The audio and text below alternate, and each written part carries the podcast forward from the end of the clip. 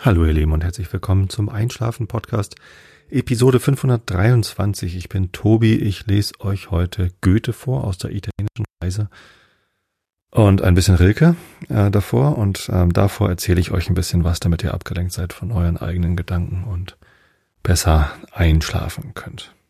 Genau. Ich habe ja diese Themenliste äh, die ich auch im Discord mit euch geteilt habe. Wenn ihr da reinschauen wollt, mik.fm slash Discord könnt ihr euch anmelden in meiner Community. Da sind ein paar Leute, die sich immer nett unterhalten. Ist alles ganz entspannt. Ähm, und es gibt eben einen Kanal Themenvorschläge. Daran könnt ihr Sachen vorschlagen, über die ich hier reden soll. Und es gibt ganz oben eine angepinnte Nachricht, wo ich meine Themenliste mit euch geteilt habe. Ähm, das Ziel dieser Themenliste ist ja, dass ich immer einen Puffer habe von Sachen, über die ich hier reden kann, damit ich irgendwie nie das Gefühl habe, ich weiß gar nicht, was ich erzählen soll.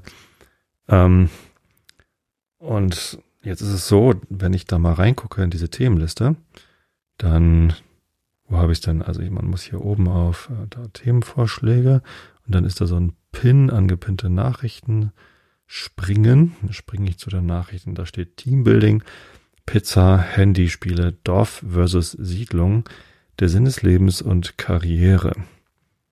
Das sind jetzt die sechs Themen, die ich noch auf meiner Liste habe.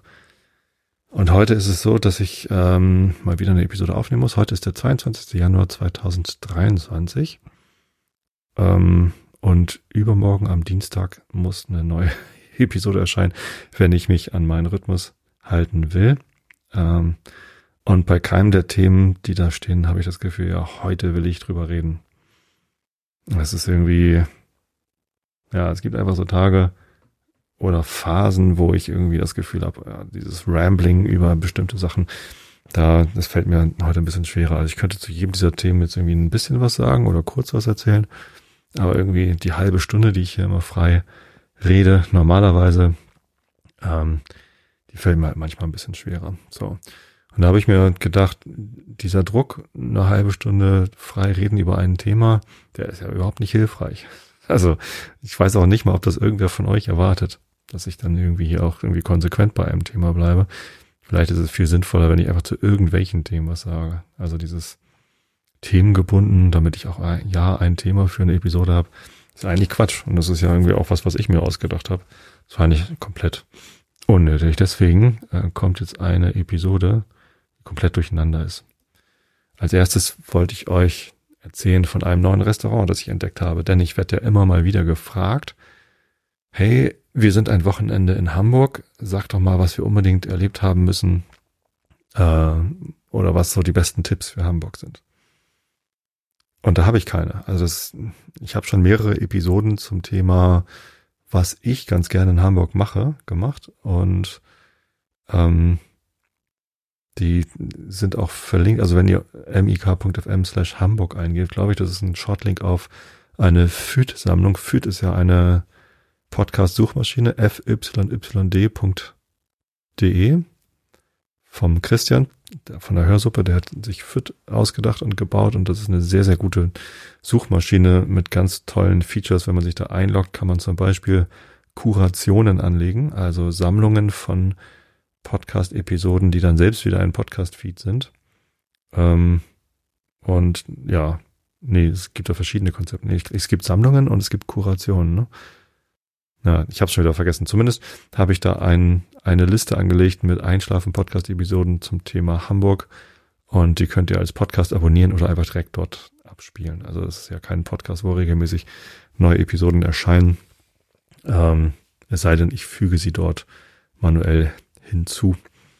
Genau, so und in diesen Podcast-Episoden zum Thema Hamburg habe ich auch die meine Lieblingsrestaurants schon erwähnt und da kommt jetzt ein neues dazu. Ähm, gibt natürlich noch viel mehr Restaurants in Hamburg, die auch toll sind. Und es gibt eigentlich, ja, beliebig viele, die ich noch gar nicht kenne, die auch bestimmt total super sind. Ist ja eine sehr persönliche Auswahl. So, ich habe ein neues Restaurant entdeckt. Das ist in der großen Elbstraße, also da, wo ich auch arbeite. Und zwar Nummer 133. Das ist kurz vorm Ende der großen Elbstraße, also kurz vor diesem komischen schrägen Gebäude Dockland. Das ist so ein bisschen albernes Bürogebäude, was da so am, am Ende der großen Elbstraße steht, direkt über dem äh, Terminal für Kreuzfahrtschiffe. Ich habe ja ein, eine sehr zwiespältige Meinung. Nein, eigentlich habe ich eine ziemlich klare Meinung zum Thema Kreuzfahrtschiffe. Denn solange die mit Schweröl über die Ozeane schippern, äh, halte ich das für eine total bescheuerte Idee, damit rumzufahren. Ich kann das, den Reiz daran total gut verstehen. Ich würde super gerne mal eine Kreuzfahrt machen. Ähm, davon abgesehen, dass ich dann irgendwie tagelang mit den gleichen paar hundert Leuten auf ein Schiff eingesperrt wäre, was ich eher gruselig finde. Und sobald man irgendwo anlegt und dann vom Schiff aussteigt, um da einen Ort zu besuchen, sind halt genau diese paar hundert Leute dann eben auch alle fallen wie die Heuschrecken über diesen Ort her. Nee, also eigentlich finde ich es doch blöd. Also theoretisch finde ich es total romantisch und schön, aber irgendwie, äh, je länger man drüber nachdenkt, was das für eine Ökoschweinerei ist und wie die soziale Situation auf so einem Schiff sein kann, es kann natürlich auch alles super sein, aber ach, nee, also irgendwie, vielleicht habe ich doch eine sehr ambivalente Haltung dazu. Aktuell zwar ganz klar, ich werde es niemals tun, aber in Zukunft, wer weiß, wenn die Dinger irgendwann mal mit grünem Wasserstoff fahren oder mit, weiß ich nicht, Ammon, grünem Ammoniak oder wie auch immer das funktioniert. Irgendwann werden wir zu viel Energie haben. Ähm, das dauert ja gar nicht mehr lange. Also entweder geht die Menschheit unter oder wir haben zu viel Energie. Das wird ja in 50 Jahren soweit sein. In 50 Jahren bin ich 98 und vielleicht kann ich dann nochmal so eine Kreuzfahrt machen. Wer weiß das schon.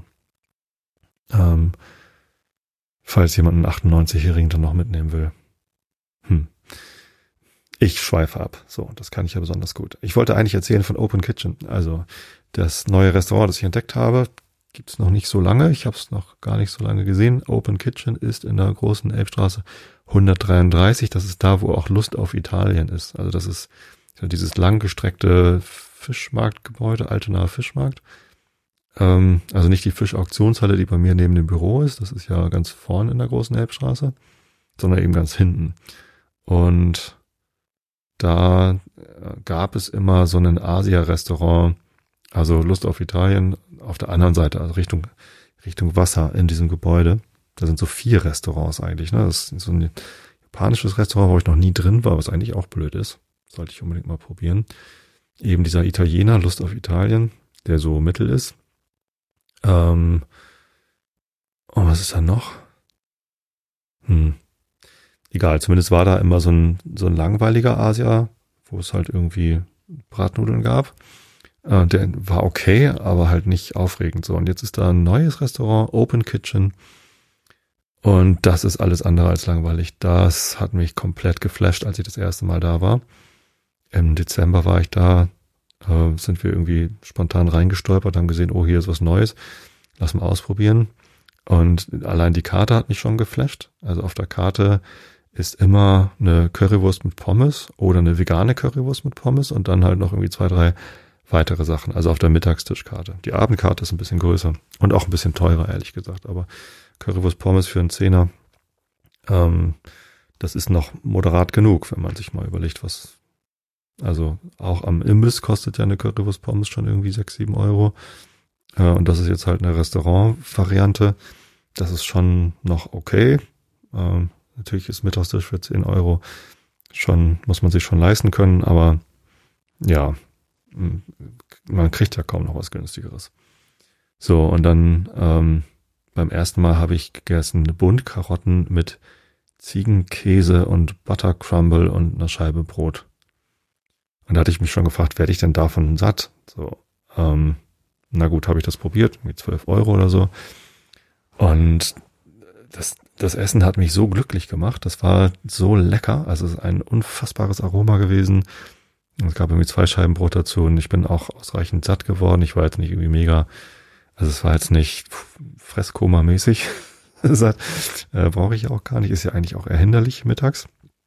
Ähm, es war einfach wirklich gut. So, und dann bin ich irgendwie jetzt im, im Januar gleich nochmal hin mit einer anderen Kollegin und ähm, sie hatte Wakame Pasta und ich hatte ein Lumpfilet. Ich habe nach irgendwie Also ich, ich mag halt dieses, dieses Esserlebnis dann auch.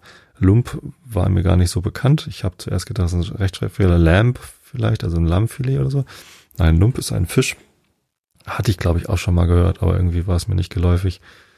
Ein, ein mit, mit weißem Fleisch, ein, ja, so ähnlich wie vielleicht, äh, hm, fällt mir gar nicht, also wie eine dicke Scholle vielleicht oder so. Keine Ahnung.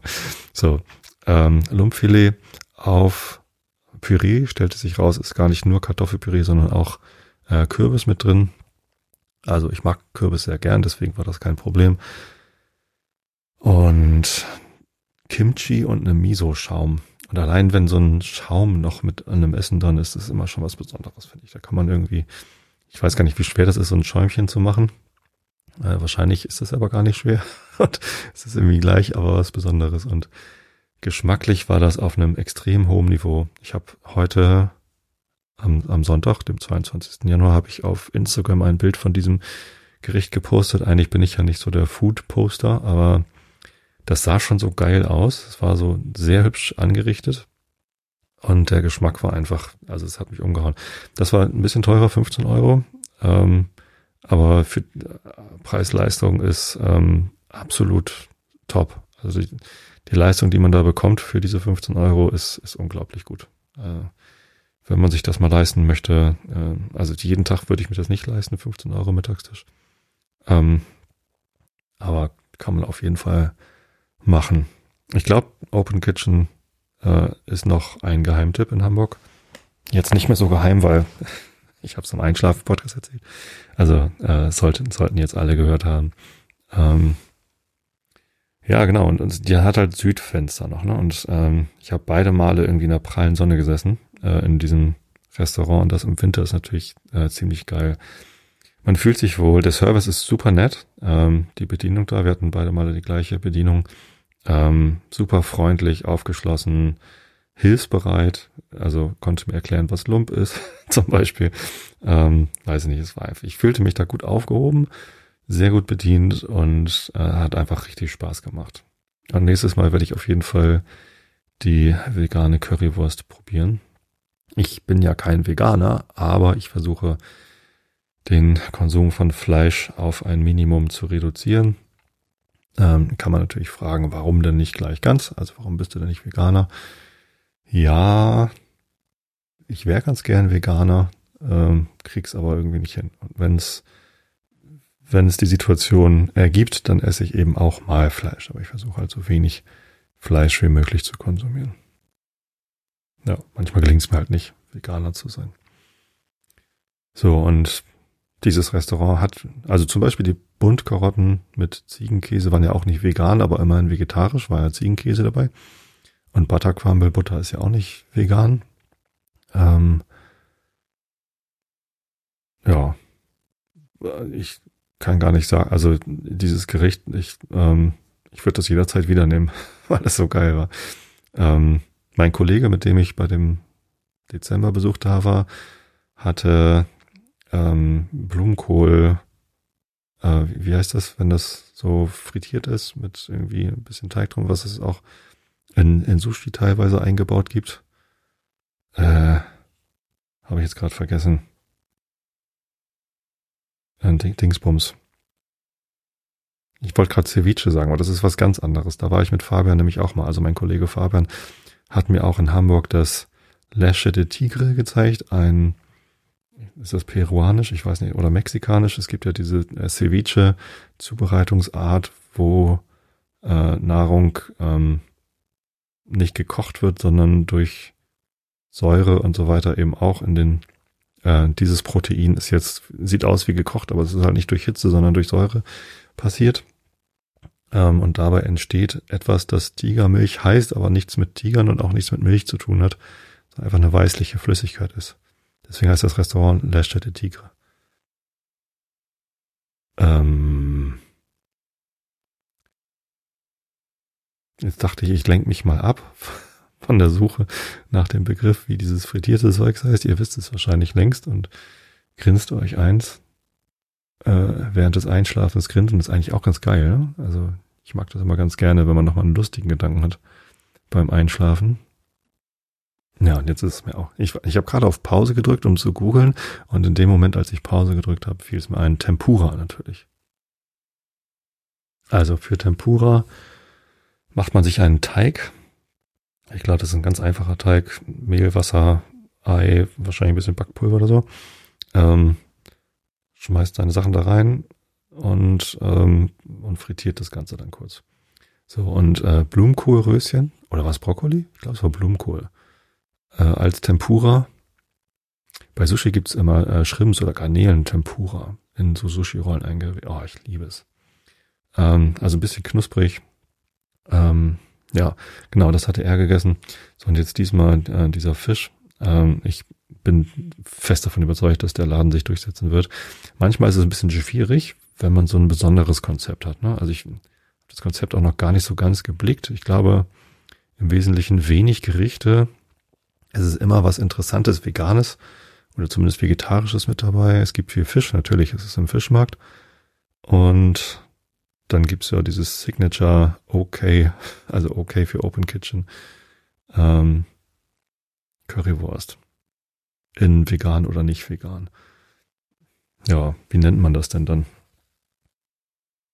Fusion vielleicht, ne? Also ich glaube, bei TripAdvisor steht Fusion, aber Fusion bedeutet ja auch nur, ich vermenge hier was und das, das tut man ja immer. Also was ist denn die reine Lehre? Also was ist denn die reine deutsche Ernährung? Kartoffel schon mal nicht, weil die Kartoffeln kommen ja aus äh, Südamerika, oder? Was hat man denn früher in Deutschland gegessen? Brot. Deutsches Brot. Das ist wahrscheinlich, ja, so ein reines deutsches Schwarzbrot. Das ist wahrscheinlich die reine. Aber alles andere, sobald man Butter drauf schmiert, ist es schon Fusion, weil Butter kommt, wo kommt Butter her? Wahrscheinlich aus Frankreich oder so. Ich habe keine Ahnung. Ist ja auch egal. Ähm, ja. Nee, also kann man natürlich trotzdem Fusion nennen, weil es eine neuartige Verschmelzung von bestehenden Ideen ist. Also, ich war geflasht. Wie ihr merkt, ich bin begeistert von Open Kitchen und werde da definitiv wieder hingehen. Ähm, einmal stand ich davor, da war geschlossene Gesellschaft. Also man kann den Laden auch einfach komplett buchen. Das ist natürlich auch eine tolle Idee. Also Team-Dinner da machen oder so. Ja, das gab's neu. Was hatte ich noch zu erzählen? Ich habe letztens einen Witz gemacht auf Mastodon, der irgendwie nicht verstanden worden ist. Und zwar hatte ich geschrieben, gäbe es doch nur eine Möglichkeit, äh, dass sich mein Computer merken kann, auf welchen Webseiten ich Cookies akzeptiert habe. Ähm, und das war ein Witz, weil Cookies genau der Mechanismus ist, mit dem sich Webseiten bestimmte Sachen merken könnten. Also zum Beispiel, wenn ich einen Cookie speichere in meinem Browser, könnte da drin stehen, dass ich Cookies akzeptiert habe. Anders dürfte ich den ja auch gar nicht da reinschreiben. Also allein die Existenz eines solchen Cookies müsste eigentlich ausreichen, äh, um zu erkennen, dass ich da Cookies akzeptiert habe. So, es gibt aber ewig viele Webseiten, bei denen ich Cookies durchaus akzeptiere, weil ich das okay finde, wenn die mir einen Cookie setzen, die trotzdem jedes Mal wieder fragen. So, und das war der ganze Witz. Ähm, Witze erklären ist natürlich immer doof. In diesem Fall musste ich den Witz erklären, weil äh, es entspannt sich darauf hin eine Diskussion, wie man den Cookies vermeiden kann. Also, ähm, dass man immer auf Ablehnen drückt. So, wenn man Cookies nicht akzeptiert, wenn man sie ablehnt, ist ja klar, dass man jedes Mal wieder gefragt wird, weil die Webseite ja gar keine Möglichkeit hat zu erkennen, dass dieser Besucher schon da war und dann muss halt nächstes Mal wieder gefragt werden. Also das habe ich verstanden. Natürlich könnte sich der Browser merken, von dieser Webseite bitte keine Cookies äh, und das der Webseite irgendwie signalisieren, so dass es gäbe natürlich auch technische Lösungen, um dieses Problem zu umgehen. Ähm, aber ja, die andere, also die andere Lösung, dass ich, wenn ich Cookies akzeptiere oder zumindest bestimmte Cookies akzeptiere, ähm, dann sollte sich die Website das merken können in genau diesen Cookies und äh, mich beim nächsten Mal bitte nicht wieder fragen. Also zum Beispiel, wenn ich auf Zeit.de gehe, um Nachrichten zu lesen, fragt mich Zeit.de, ähm, du kannst entweder dich einloggen äh, oder Cookies akzeptieren und hier mit Werbung leben. Und dann sage ich, ja, dann akzeptiere ich halt Cookies und lebe mit Werbung. Äh, warum werde ich das aber beim nächsten Mal wieder gefragt? Also verstehe ich nicht. Natürlich, doch, verstehe ich es, weil, also bei Zeit.de, die wollen natürlich, dass ich mich registriere und ein Abo abschließe. Das ist denen natürlich noch lieber, als dass sie mir Werbung anzeigen, weil sie mit dem Abo vermutlich mehr Geld verdienen als mit dem Anzeigen von Werbung äh, in, in diesem einzelnen Fall. Aber bei vielen anderen Webseiten ist das eben nicht der Fall und ähm, das nervt mich gewaltig, dass wenn ich schon mal Cookies akzeptiere, dass ich sie dann nächstes Mal wieder akzeptiere. So, und warum erzähle ich das? Ähm, das war mein erster Moment auf Mastodon, wo ich gedacht habe, das ist ja doch wie Twitter. äh, man schreibt etwas ähm, und ganz viele Leute reagieren darauf, indem sie mir was ganz anderes erklären. Also Missverständnis und Besserwisserei. Das ist mir auf Twitter sehr oft passiert. Jetzt passiert es mir offenbar auch auf Mastodon. Und naja, damit ist die Plattform jetzt wahrscheinlich endgültig im Erwachsenenalter angekommen. Was übrigens nichts Schlimmes ist. Also dann ist es halt erwachsen. Also ist ja auch nichts, nichts verkehrt daran. Ähm ich mochte Mastodon natürlich sehr gerne, als es noch ganz frisch und neu war, so wie viele Dinge, die ihren Reiz verlieren. Sobald sie nicht mehr so ganz neu sind, ist es eben auch bei Mastodon der Fall. Das heißt jetzt aber nicht, dass es eine schlechte Plattform geworden ist. ist Twitter ist ja auch keine schlechte Plattform. Ich finde nur den Zustand auf Twitter, dass man überhaupt nicht weiß, welche Regeln morgen eigentlich gelten, nach welchen Regeln mir irgendwas angezeigt wird, äh, finde ich halt ganz schlimm. Ich habe auf Twitter ich habe häufig Tweetbot benutzt, also auf dem iPhone hatte ich Tweetbot installiert, äh, um Twitter zu benutzen. Und Tweetbot zeigt mir alle Tweets aus meiner Timeline halt chronologisch sortiert an und nicht nach irgendeinem Algorithmus, den Twitter sich ausgedacht hat. Und jetzt ist Tweetbot leider äh, abgeschaltet worden. Also alle Third-Party-Apps, die man nutzen konnte, um Twitter zu besuchen, sind halt weg. Man kann nur noch die offiziellen Twitter-Clients und eben die Webseite twitter.com benutzen. Die benutze ich auch, also am Rechner benutze ich meistens die Webseite twitter.com. Ähm, aber ja, irgendwie, wenn man, wenn man nie weiß, wie, da die Regeln eigentlich morgen sind. Ich meine, klar, das gilt bei Mastodon natürlich auch, weil jeder Mastodon, jede Mastodon-Instanz wird von irgendwelchen Leuten administriert und die können natürlich die Regeln ändern. Auch auf meiner Instanz, chaos.social, gab es da schon Änderungen. Ähm, das ist natürlich immer so. Aber ähm, bei meiner Mastodon-Instanz habe ich mehr Vertrauen darin, dass die Regeln eher in Richtung von wie kriegen wir hier ein möglichst gutes Miteinander hin äh, ausgerichtet sind, als bei Twitter, wo es natürlich darum geht, möglichst viel Kohle zu scheffeln, möglichst die Konkurrenz äh, auszustechen und ja, da weiß ich, was mir lieber ist. Da bin ich dann eben lieber auf Mastodon unterwegs. Falls ihr mir da folgen wollt, Tobi Bayer at chaos.social bin ich. Und ihr müsst dafür nicht auf chaos.social angemeldet sein, um mir folgen zu können.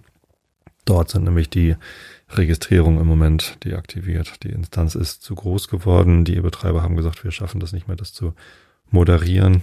Äh, und es sollte eben auch so bleiben, dass die lokale Timeline von chaos.social irgendwie noch äh, kohärent ist oder zusammenhängt, um kein Fremdwort zu gebrauchen. Ja, genau. Und dann habe ich ähm, mir anhand meiner Themenliste auch in letzter Zeit wieder mehr Gedanken gemacht zum Thema Dorf versus Siedlung. Ähm, das ist natürlich eigentlich gar kein Widerspruch. Also ein Dorf ist natürlich immer eine Siedlung. Siedlung ist ja ein Überbegriff für äh, Gegenden, wo Menschen sich ansiedeln. Also natürlich gibt's auch Tiersiedlungen oder sogar Pflanzen. Nee, Pflanzensiedlung gibt's nicht, aber wenn Tiere sich irgendwo niederlassen, ist es auch eine Siedlung. Nein, also Siedlung im Sinne von Menschen siedeln sich an. Das kann natürlich dann auch eine Stadt werden oder ein Stadtviertel oder äh, was auch immer. Also ein, ein freistehender Bauernhof ist ja auch eine Siedlung, da hat ja jemand gesiedelt. Die Siedler von Katan ist keine Siedlung, sondern ein Spiel. Und ja, den, den Unterschied, den ich mal durchdiskutieren wollte, mache ich jetzt nicht in dieser Episode, aber der Gedanke, den ich da hatte, ist, dass viele Dörfer halt verkommen zu bloßen Siedlungen, die keinen Dorfcharakter mehr haben. Bei uns in Karkensdorf ist das durchaus irgendwie der Fall. Vielleicht nicht vollständig und vielleicht auch nicht für alle, aber ein Dorf hat meines Erachtens immer den Charakter, dass in dem Dorf eine bestimmte Identität vorhanden ist und ein Zusammenhalt und ein, ein Dorfleben. Also es gibt einen Dorfmittelpunkt, es gibt ähm, Möglichkeiten, in einem Dorf einkaufen zu gehen oder irgendwie dort leben zu können, ohne immer weg zu müssen. So, und wenn ein Dorf aber keine Möglichkeiten mehr bietet, also wenn alle im Dorf regelmäßig das Dorf verlassen müssen, um dort leben zu können, dann ist es irgendwie kein Dorf mehr. Also dann, es gibt natürlich auch in Karkensdorf noch irgendwie den Sportverein, es gibt die Freiwillige Feuerwehr, es gibt verschiedene Institutionen, die Dorfleben ähm, widerspiegeln. Es gibt einen Landfrauenverein, äh, es gibt auch einen Gasthof. So, also es gibt schon einige Dinge in Karkensdorf. Ähm, und vielleicht ist es meine Perspektive als der Typ, der eigentlich in der Stadt arbeitet und jetzt nur zufällig die letzten drei Jahre viel im Homeoffice war wegen der Pandemie, äh, dass ich das irgendwie nicht so als Dorfleben wahrnehme, aber ja, also es gibt ja gerade in Karkensdorf eben auch diese zwei, äh, also eigentlich drei äh, Gruppierungen. Ähm, einmal die Leute, die schon immer hier gewohnt haben, dann die Leute, die wegen der Rudolf Steiner Schule hierher gezogen sind, die Waldörfler, äh, und dann noch die neu zugezogenen. Und ich gehöre zu dieser dritten Gruppe, neu zugezogen. Ich habe ja meine Jugend in Wistedt verbracht, das ist zwei Dörfer weiter. Ja, also gelte ich schon mal nicht als Karkensdorfer. Außerdem habe ich elf Jahre in der Stadt gelebt, also bin ich eigentlich Städter. So bin ich hier empfangen worden, als wir hergezogen sind. Ähm, und ähm, dann haben wir ein Holzhaus gebaut, so dass die meisten Leute dachten, wir wären Walddörfler, weil das ja die ganzen Ökos äh, bauen sich hier komische Häuser hin. Ähm, und sind wir aber nicht. Also wir haben unsere Schule nicht auf die Rudolf Steiner Schule geschickt, weil wir mit dem Konzept von Rudolf Steiner Anthroposophie nicht so viel anfangen können. Ähm, und ja, das sorgt dann schon mal für Irritation. So, man kann sich über ähm, ja, Mitgliedschaft in den genannten Vereinen natürlich ins Dorfleben irgendwie rein äh, reinarbeiten, Kontakte aufbauen. Trotzdem habe ich das Gefühl, dass es einen richtigen Zusammenhalt eben gerade wegen dieser genannten Gruppen, also die Alteingesessenen und die Waldorfler sind sich nicht so ganz grün äh, in, in vielen Situationen. Da findet wenig Interaktion statt. Ähm, und dann die neu zugezogenen, die hier quasi, also mein Bruder hat mir mal vorgeworfen, mehr oder weniger, dass ich meine Familie hier in Karkensdorf ja nur parken würde und mein Leben sich größtenteils in der Stadt, also in Hamburg, abspielt. Äh, was zu dem Zeitpunkt natürlich ein valider Vorwurf war, weil ich halt ja fünf Tage die Woche zwölf Stunden am Tag nicht hier im Haus war. Also ich habe morgens um halb acht das Haus verlassen und bin halt abends erst um halb acht wieder zu Hause gewesen, weil zusätzlich zu den acht Stunden Arbeit und einer Stunde Pause ja auch noch irgendwie ähm, ja bis zu drei Stunden Arbeitsweg dazu gekommen sind, wenn man mit dem Fahrrad zum Bahnhof fährt. Karkensdorf ist ja nun leider nicht an öffentliche Verkehrsmittel an, also nicht so an öffentliche Verkehrsmittel angebunden, dass, dass alle ähm, Mobilitätsanforderungen irgendwie erfüllt wären. Also bin ich mit dem Fahrrad zum Bahnhof nach Spörze gefahren, äh, was halt irgendwie zehn Minuten dauert. Dann muss man da den Puffer mit einrechnen, damit man die Bahn nicht verpasst. Also man will dann nicht irgendwie genau in dem Moment ankommen, wenn die Bahn fährt, sondern man braucht auch ein bisschen Zeit, sein Fahrrad anzuschließen und zum Bahnsteig zu gehen. Ähm, die Bahn fährt in 27 Minuten bis zum Hauptbahnhof und dann muss man eben noch die Zeit vom Hauptbahnhof bis zum Büro irgendwie schaffen. So und auf dem Rückweg ist es ähm, dann natürlich genauso, dass man genau zu dem Zeitpunkt Schluss machen muss, dass man rechtzeitig am Hauptbahnhof ist, um den, um die Bahn nicht zu verpassen. So, ja, genau. Und dann ist man halt lange weg. So, und in der Zeit war ich natürlich echt wenig hier im Dorf äh, oder vor Ort und erst recht nicht hier im Dorf aktiv.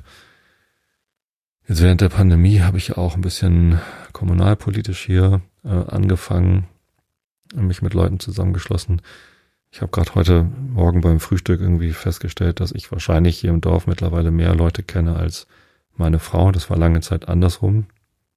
weil sie einfach mehr hier vor Ort ist und irgendwie Kinder zum Kindersport gebracht hat und dabei dann irgendwie auch andere Eltern kennengelernt hat. Ähm, ja, mir fehlt trotzdem ein, ein Zusammenhalt hier im Ort. Also wenn, wenn die Feuerwehr ein Fest macht, dann kommen die Waldörfler da nicht hin. Wenn an der Waldorfschule ein Fest ist, gehen die Alteingesessenen da nicht hin. Das ist natürlich irgendwie so pauschal auch nicht richtig.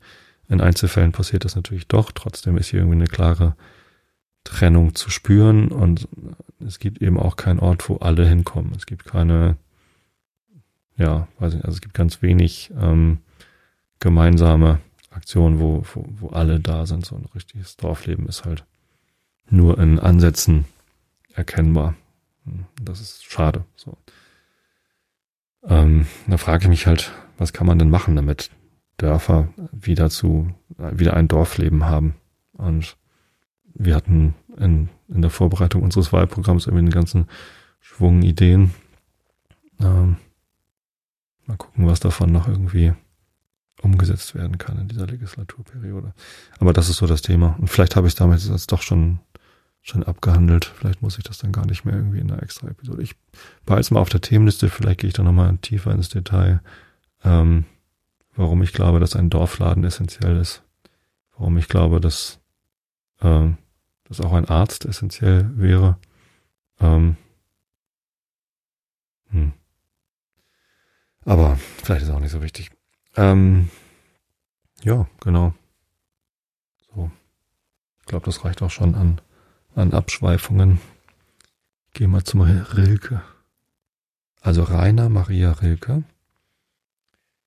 In der Gesamtausgabe seiner Werke bin ich auf Position 1725, 25 Prozent immer noch in der achten Elegie, dessen Ende ich jetzt hier vorlese. Und wir, Zuschauer, immer, überall, dem allen zugewandt und nie hinaus, uns überfüllt, wir ordnen's, es zerfällt, wir ordnen's wieder und zerfallen selbst. Wer hat uns also umgedreht, dass wir, was wir auch tun, in jener Haltung sind, von einem, welcher fortgeht, wie er auf dem letzten Hügel, der ihm ganz sein Tal noch einmal zeigt, sich wendet, anhält, weilt, so leben wir und nehmen immer Abschied.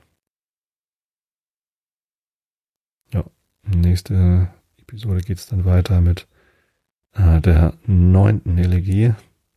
Ich weiß gar nicht, wie viele noch kommen. Ich kann ja mal eben zum Inhaltsverzeichnis. Ja, die zehnte gibt's auch noch. Ähm, und dann geht's aus den Elegien immerhin raus. Also zwei Elegien müssen wir noch durchhalten. Ach ja, nein, also schlimm sind sie auch nicht. Aber ich mag diese kürzeren Gedichte einfach lieber. So. Kommen wir zu Herrn Goethe. Auf seiner italienischen Reise sind wir immer noch in Venedig am 3. Oktober angekommen, Position 1021, ähm, 12 Prozent vom Buch. Augen zu und zugehört. Gestern Abend Oper zu St. Moses, denn die Theater haben ihren Namen von der Kirche, der sie am nächsten liegen, nicht recht erfreulich. Es fehlt dem Poem der Musik, den Sängern eine innere Energie, welche allein eine solche Darstellung auf den höchsten Punkt treiben kann. Man konnte von keinem Teil sagen, er sei schlecht, aber nur die zwei Frauen ließen sich's angelegen sein, nicht sowohl gut zu agieren, als sich zu produzieren und zu gefallen. Das ist denn immer etwas. Es sind zwei schöne Figuren, gute Stimmen, artige, muntere, göttliche Persönchen. Unter den Männern dagegen keine Spur von innerer Gewalt und Lust, dem Publikum etwas aufzuheben, sowie keine entschieden glänzende Stimme. Das Ballett von elender Erfindung ward im Ganzen ausgepfiffen, einige treffliche Springer und Springerinnen jedoch, welche letztere sich es zur Pflicht rechneten, die Zuschauer mit jedem schönen Teil ihres Körpers bekannt zu machen, wurden weidlich beklatscht. Immer noch den 3. Oktober. Heute dagegen sah ich eine andere Komödie, die mich mehr erfreut hat. Im herzoglichen Palast hörte ich eine Rechtssache öffentlich verhandeln. Sie war wichtig und zu meinem Glück in den Ferien vorgenommen. Der eine Advokat war alles, was ein übertriebener Buffo nur sein sollte. Figur dick, kurz, doch beweglich, ein ungeheuer vorspringendes Profil, eine Stimme wie Erz und eine Heftigkeit, als wenn es ihm aus tiefstem Grunde des Herzens ernst wäre, was er sagte. Ich nenne dies eine Komödie, weil alles wahrscheinlich schon fertig ist, wenn diese öffentliche Darstellung geschieht. Die Richter wissen, was sie sprechen sollen, und die Partei weiß, was sie zu erwarten hat. Indessen gefällt mir diese Art unendlich besser als unsere Stuben- und Kanzleihockereien. Und nun von den Umständen und wie artig, ohne Prunk, wie natürlich alles zugeht, will ich suchen, einen Begriff zu geben. In einem geräumigen Saal des Palastes saßen an der einen Seite die Richter im Halbzirkel, gegen ihnen über auf einem Katheter, der mehrere Personen nebeneinander fassen konnte, die Advokaten beider Parteien unmittelbar vor demselben, demselben auf einer Bank Kläger und Beklagte in eigener Person. Der Advokat des Klägers war vor dem Katheter herabgestiegen, denn die heutige Sitzung war zu keiner Kontrovers bestimmt. Die sämtlichen Dokumente für und wider, obgleich schon gedruckt, sollten vorgelesen werden. Ein hagerer Schreiber in schwarzem, kümmerlichem Rocke, ein dickes Heft in der Hand, bereitete sich, die Pflicht des Lesenden zu erfüllen. Von Zuschauern und Zuhörern war der war übrigens der Saal gedrängt voll. Die Rechtsfrage selbst sowie die Personen, welche sie betraf, mussten den Venezianern höchst bedeutend scheinen. Fideikommisse haben in diesem Staat die entschiedenste Gunst, ein Besitztum, welchem einmal dieser Charakter aufgeprägt ist, behält ihn für ewige Zeiten. Es mag durch irgendeine Wendung oder Umstand von mehreren hundert Jahren veräußert worden, durch viele Hände gegangen sein, Zuletzt, wenn die Sache zur Sprache kommt, behalten die Nachkommen der ersten Familie Recht und die Güter müssen herausgegeben werden. Diesmal war der Streit höchst wichtig, denn die Klage ging gegen den Doge selbst oder vielmehr gegen seine Gemahlin, welche denn auch in Person auf dem Bänkchen vom Kläger nur durch einen kleinen Zwischenraum getrennt, in ihren Zendal gehüllt dasaß eine Dame von gewissem Alter, edlem Körperbau, wohlgebildetem Gesicht, auf welchem ernste, ja, wenn man will, etwas verdrießliche Züge zu sehen waren. Die Venezianer bildeten sich viel darauf ein, dass die Fürstin in ihrem eigenen Palast vor dem Gericht und ihnen erscheinen müsse. Der Schreiber fing zu lesen an, und nun ward mir erst deutlich, was ein im Angesicht der Richter unfern des Katheters der Advokaten hinter einem kleinen Tische auf einem niedern Schemel sitzendes Männchen, besonders aber die Sanduhr bedeute, die sich, die er sich, die er vor sich niedergelegt hatte.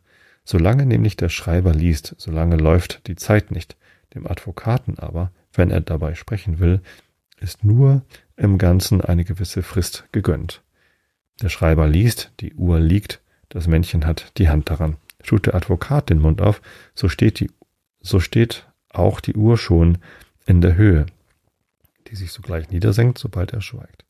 Hier ist nun die große Kunst, in den Fluss der Vorlesung hineinzureden, flüchtige Bemerkungen zu machen, Aufmerksamkeit zu erregen und zu fordern.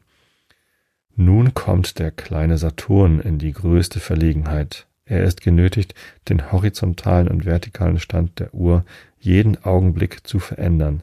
Er befindet sich im Fall der bösen Geister im Puppenspiel, die auf das schnell wechselnde Berlickel, Berlockel des mutwilligen Hans Wursts nicht wissen, wie sie gehen oder kommen sollen. Wer in Kanzleien hat kollationieren hören, kann sich eine Vorstellung von dieser Vorlesung machen. Schnell, eintönig, aber doch artikuliert und deutlich genug. Der kunstreiche Advokat weiß nun, durch Scherze die Langeweile zu unterbrechen, und das Publikum ergötzt sich an seinen Späßen in ganz ungemäßigem Gelächter. Eines Scherzes muss ich gedenken, des auffallendsten unter denen, die ich verstand. Der Vorleser rezitierte soeben ein Dokument, wodurch einer jener unrechtmäßig geachteten Besitzer über die fraglichen Güter disponierte. Der Advokat hieß ihn langsamer lesen, und als ich die Worte deutlich aussprach, ich schenke, ich vermache, fuhr der Redner heftig auf den Schreiber los und rief, was willst du schenken, was vermachen, du armer, ausgehungerter Teufel, gehört dir doch gar nichts in der Welt an. Doch, fuhr er fort, indem er sich zu besinnen schien, war doch jener erlauchte Besitzer in eben dem Fall, er wollte schenken, wollte vermachen, was ihm so wenig gehörte als dir. Ein unendlich Gelächter schlug auf, doch sogleich nahm die Sanduhr die horizontale Lage wieder ein. Der Vorleser summte fort, machte dem Advokaten ein flämisch Gesicht, doch das sind alles verabredete Späße. Ja. Bis dahin, ne? Kommt der 4. Oktober. So, Notiz, Episode 523. Gut, in diesem Sinne, ich hoffe, ihr seid gut ins neue Jahr gestartet, findet ausreichend viel Schlaf. Ich wünsche euch vor allem Gesundheit, denn ohne Gesundheit ist alles doof. Aber Schlafen hilft beim gesund bleiben und gesund werden. Ich habe euch alle lieb. Bis zum nächsten Mal. Gute Nacht.